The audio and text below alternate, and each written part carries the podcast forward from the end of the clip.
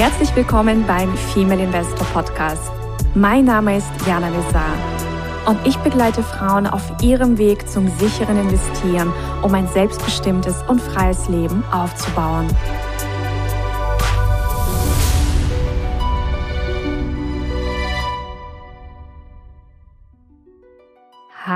Liebe Investorinnen und zukünftige Investorinnen. Wir begrüßen euch zu einer frischen Sommerfolge. Noch haben wir Sommer. und zwar geht es in dieser neuen Folge Aktienmelange to go um ein Thema, ja, bei dem es im Grunde darum geht, was vermögende Menschen, reiche Menschen von nicht vermögenden unterscheidet. Und zu diesem Thema plaudere ich wie gewohnt mit Susanna. Hallo, liebe Susanna. Hallo, liebe Jana. Hallo, liebe Ladies. So, rich people have balance sheets. Was assoziierst du damit? Also ich nehme mal an, dass äh, das eine ist ja zum Beispiel, dass man über seine Einnahmen und Ausgaben schon mal, also das wäre jetzt die vereinfachte Form, Bescheid weiß und dass man dann auch sich überlegt, was sind Investitionen und was sind Kosten und ja, die, die sich daraus ergebenden weitere Zahlen, also dass man eigentlich sein privates Vermögen ein bisschen wie ein Unternehmen führt. Zum einen das und zum anderen geht es auch darum, sich mal anzuschauen, also wie handhaben und verwalten die meisten Menschen ihr Geld. Und die meisten haben eben keine Balance Sheets, also keine Bilanzen, sondern die haben nur ein sogenanntes Income Statement. Mhm. Das heißt, da kommt quasi das Geld rein, ja, also in Form von einem Gehalt, von einem Arbeitgeber, zum Beispiel, wenn man in einem Konzern arbeitet. Und dann hat man seine Kosten, seine Lebenshaltungskosten und unterm Strich bleibt hoffentlich ein Überschuss. So. Und das, was eben die vermögenden Menschen unterscheidet, ist, dass sie neben einem Income Statement eine Bilanz haben. Und das heißt, sie beziehen ihr Geld nicht nur in Form eines Gehalts, sondern haben noch in der Bilanz, und wir erinnern uns, was ist eine Bilanz? Das ist im Grunde eine, muss man sich vorstellen, wie so eine Art Kommode. Und auf der linken Seite haben wir die Vermögensgegenstände und auf der rechten Seite haben wir die Passiva, also wir wurden quasi die Vermögensgegenstände finanziert. Und das heißt, die vermögenden Menschen haben äh, auf der linken Seite etliche Vermögensgegenstände oder Vermögenswerte, die ihnen entweder jetzt schon Cashflow geben, also zusätzlichen Cashflow, zusätzlich zu ihrem Gehalt, oder aber das sind Vermögensgegenstände, die quasi darauf aus sind, also die Person, die sie quasi dann hält, geht davon aus, dass sie in der Zukunft an Wert zulegen werden. Ja, das heißt, da geht es um Wachstum, um und was sind das für Vermögensgegenstände, die da quasi liegen können? Das sind natürlich unter anderem Immobilien. Also Immobilien ist ein ganz, ganz schönes Beispiel. Das heißt, da kannst du entweder Cashflow damit erzielen, also laufende Erträge in Form von Mieten, oder aber du hast einfach nur eine Immobilie, weiß ich nicht, in einer guten Lage, die du vielleicht gar nicht vermietest, aber wo du einfach, ja, die du einfach hältst, weil du davon ausgehst, dass das eine gute Lage ist und dass die Immobilie eben, weiß nicht, in zehn Jahren, in 20 Jahren deutlich an Wert gewinnen wird. Und die du dann vielleicht auch noch eben mit Gewinn verkaufen möchtest. Dann äh, gibt es Unternehmensbeteiligungen und das können börsennotierte oder nicht börsennotierte Unternehmensbeteiligungen sein. Das können Edelmetalle sein, das kann Land sein, das können äh, exklusive Weine sein. Wir haben ja auch eine Folge gemacht über Weine. Das können Diamanten sein, das können Kunstwerke sein. Also es gibt ganz, ganz viele Möglichkeiten, ja sein Geld arbeiten zu lassen. Aber das ist einfach ein, eine ganz, ganz wichtige Struktur, die die Vermögenden haben versus den anderen Menschen, die das eben nicht haben, die das noch nicht in ihrem Leben implementiert haben, aber natürlich jederzeit implementieren können. Und das setzt natürlich voraus, so wie du gesagt hast, dass man erstmal überhaupt einen Überblick hat, was kommt denn überhaupt rein, was steht mir denn überhaupt zur Verfügung, was ich investieren kann. Und was auch noch ein ganz interessanter Aspekt ist, also Rich People have Balance Sheets bedeutet auch, dass sie meist auch eigene Businesses haben, die ebenfalls einen Balance Sheet haben. Ja, also viele der Vermögenden, Ultravermögenden haben tatsächlich eigene Businesses. Also wenn man sich auch die Forbes-Liste anschaut, wo ja die reichsten Menschen der Welt immer abgebildet werden. Übrigens, wer ist der reichste Mann der Welt? Oh, das ist eine, ähm, der Herr von LWM Arsch. Yes. Und Warren Buffett ist, ich glaube, aktuell, so die letzte Liste war, glaube ich, auf Platz fünf oder sechs. Mhm. Ja, also auch sehr, sehr gut. Aber das heißt, wenn man sich dann auch so diese Forbes-Liste anschaut, die meisten Multimilliardäre haben tatsächlich eigene Businesses multinationale Businesses und sie investieren, also sehr, sehr viele von denen in Immobilien und oder Aktien. Mhm. Und jetzt kommt der dritte Punkt. Sie investieren, also wenn sie Businesses haben, ihre, ihre, also die Investitionen werden dann auch meist getätigt aus ihren Firmen heraus, beziehungsweise sie haben dann halt Holdingstrukturen und also das, das ist ein ganz anderes Setup, auch ein steuerlich optimierteres Setup als das, was eben die meisten Privatanleger machen. Ja, die meisten Privatanleger investieren auch nicht aus einer Firma heraus, nicht aus einer vermögensverwaltenden GmbH heraus, sondern privat. Ja.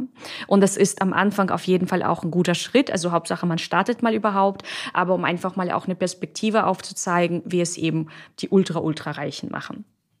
Mhm.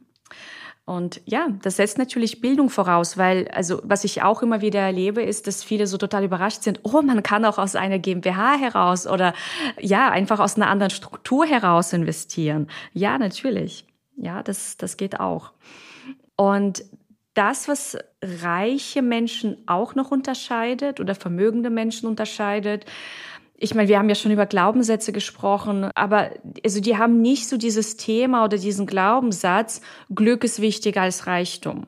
Mhm. Weil das ist ja auch bei ganz vielen Menschen so, so ein Thema, dass sie sagen, na ja, also, ich bin halt lieber glücklich als reich. Ja, ich bin lieber glücklich als, als vermögend. Aber warum denn nicht beides? Ja, warum denn nicht beides? Und äh, die meisten denken eben auch, investieren ist riskant. Aber dieser Glaubenssatz basiert eigentlich nur auf, also der ist nicht wirklich fundiert. Also wenn man ihn wirklich auseinandernehmen würde und reflektieren würde, dann ist das ein übernommener Glaubenssatz. Also es gibt ja mehr als genug Menschen, die auch mit Investments wundervolle Renditen erwirtschaften und investieren ist riskant, heißt einfach nur, ich habe mich noch nicht mit diesem Thema auseinandergesetzt und weiß einfach nicht, wie sichere Investments funktionieren können und mit welchem Investment ich überhaupt welche Renditen erzielen kann und wann sich überhaupt welche Investments eignen. Und das heißt, das ist einfach ja, so diese Basis ist immer, immer, immer die finanzielle Bildung.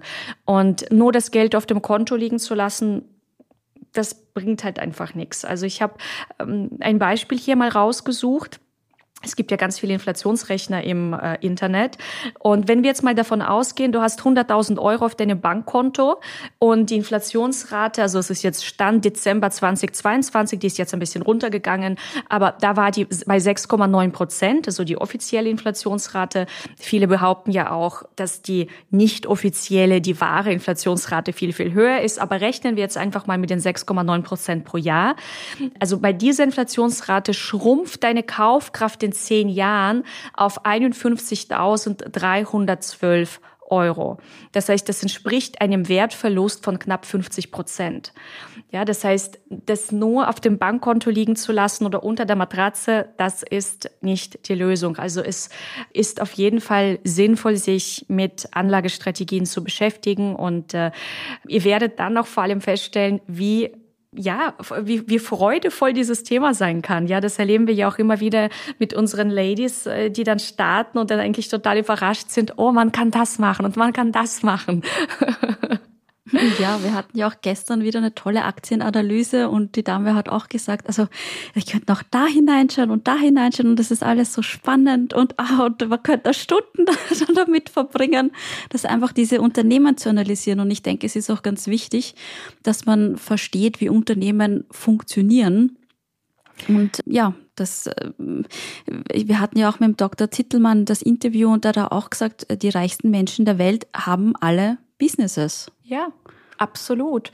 Und wenn du in Aktien investierst und dich mit Unternehmensanalysen beschäftigst, dann wirst du auch zu einer besseren Unternehmerin oder zu einem besseren Unternehmer, weil du auf einmal so ganz anders auf dieses ganze Thema blickst. Ja. Und ich finde das auch immer wieder faszinierend, also wo du jetzt auch die Aktienanalyse von gestern angesprochen hast, wie schnell man doch trotzdem auch in diese Thematik reinkommen kann. Und ich meine, die Dame hat jetzt auch nicht irgendwie 100 Jahre BWL studiert und davor viel Investmenterfahrung gehabt, sondern hat im Grunde jetzt einfach losgelegt und die Aktienanalyse war einfach mega gut. Ja, das stimmt so richtig. Oh. Richtig, richtig spannend und gut gemacht und toll analysiert mit viel Leidenschaft auf ja, das Thema. Ja, und, und das finde ich einfach echt faszinierend. Also alle, die da vielleicht noch Berührungsängste haben, dass das ja zu kompliziert ist. Es ist nur dann kompliziert. Oder auch wie Warren Buffett sagt, also it's too hard. Er hat ja seine too hard Box, wo er sagt, das verstehe ich nicht, das fasse ich nicht an wenn es eben nicht in deinen Kompetenzkreis reinpasst. Ich hm. habe auch mehr als genug Sachen, wo ich mir denke, oh nee, das ist mir viel zu kompliziert, das will ich überhaupt mir nicht anschauen. Das, und dann gibt's wiederum Themen, ähm, wo ich total aufgehe und wo ich wahnsinnig gerne darüber lese und recherchiere. Und nur das ist der Fokus. Und wenn das nicht die Unternehmensanalysen sind und nicht Aktieninvestments sind, dann können das ja ganz, ganz viele andere Dinge sein, die es ja gibt, in die man investieren kann.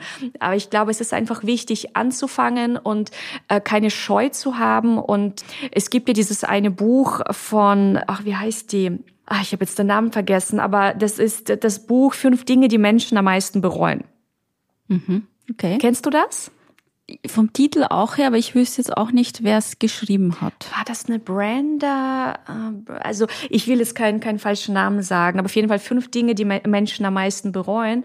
Und ich finde, das ist einfach, also es wäre schade, wenn man sich dann irgendwann so in 20, 30 Jahren in den Popo beißt, dass man irgendwie nicht mit, mit diesen Themen losgestartet ist. Und wenn ihr da noch ein bisschen Unterstützung benötigt, wir haben ähm, also vor allem für diejenigen, die noch recht am Anfang stehen und erst erstmal einen Überblick bekommen wollen, was gibt es denn alles? Gibt es unseren Guide durch den Investment-Dschungel? Das ist eine regelmäßige Challenge, die wir stattfinden lassen.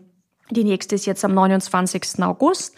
Es wird auch eine Aufzeichnung geben und für alle, die sich vertiefen wollen, in die fundierten Unternehmensanalysen, dann könnt ihr natürlich auch jederzeit mit Susanna sprechen. Ja, wann war dir eigentlich klar, dass du, also, dass quasi so dieser ganz klassische Weg nicht der einst, also nicht der richtige Weg ist für dich? Meinst du der Angestelltsein-Weg? Ja, und dass auch Investitionen dazugehören, Weg. Mm, das war eigentlich schon recht früh klar. Also ich hatte ja schon sehr früh mein erstes eigenes Unternehmen. Ich glaube, ich war damals gerade mal mit der Schule fertig oder noch nicht mit der Schule fertig und habe da einfach eine Chance gesehen, die ich verfolgen wollte und fand das eigentlich auch ganz cool, irgendwie so sein eigenes Unternehmen zu haben. Und ja, so, so hat sich das einfach dann ergeben und du merkst halt dann auch irgendwie, du, also wenn du halt angestellt bist, war für mich immer so Zeit gegen Geld getauscht. Das konntest du aber nicht skalieren. Und dann habe ich mir immer, und ich bin halt auch so ein Typ, ich, ich tue gerne Dinge verfolgen oder auch vielleicht Dinge ein bisschen anders und, und vielleicht auch verbessern. Und dann habe ich mir gedacht, okay, wie könnte man das anders machen? Wie würde ein Unternehmer denken?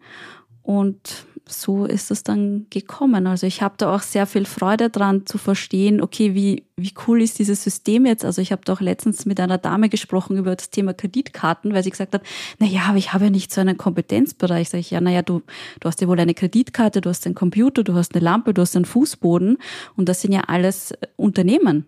Ja. Und auch börsennotierte Unternehmen. Und würde es dich nicht interessieren, wie dich das, wie das alles funktioniert, wie Kreditkartenfirmen ihr Geld machen oder was es da vielleicht für Unterschiede gibt bei den Bödenherstellern und Fensterherstellern? Du tust es dann auch ganz bewusst vielleicht einen, einen anderen Fensterhersteller kaufen, weil du einfach weißt, die, die haben es halt richtig drauf. Ne? Und wo du das ja, sagst, wir waren, wir waren ja am Freitag auf einer Baustelle und haben uns eine Finke ja. angeschaut und dann laufen wir an einem, also da wurde quasi ein Klo installiert. Mhm. Und ich meine, selbst Klos sind an der, an der Börse. Ja, na klar, ja. Und ich meine, Klo ist doch von jedem ein Kompetenzkreis. Auf jeden Fall.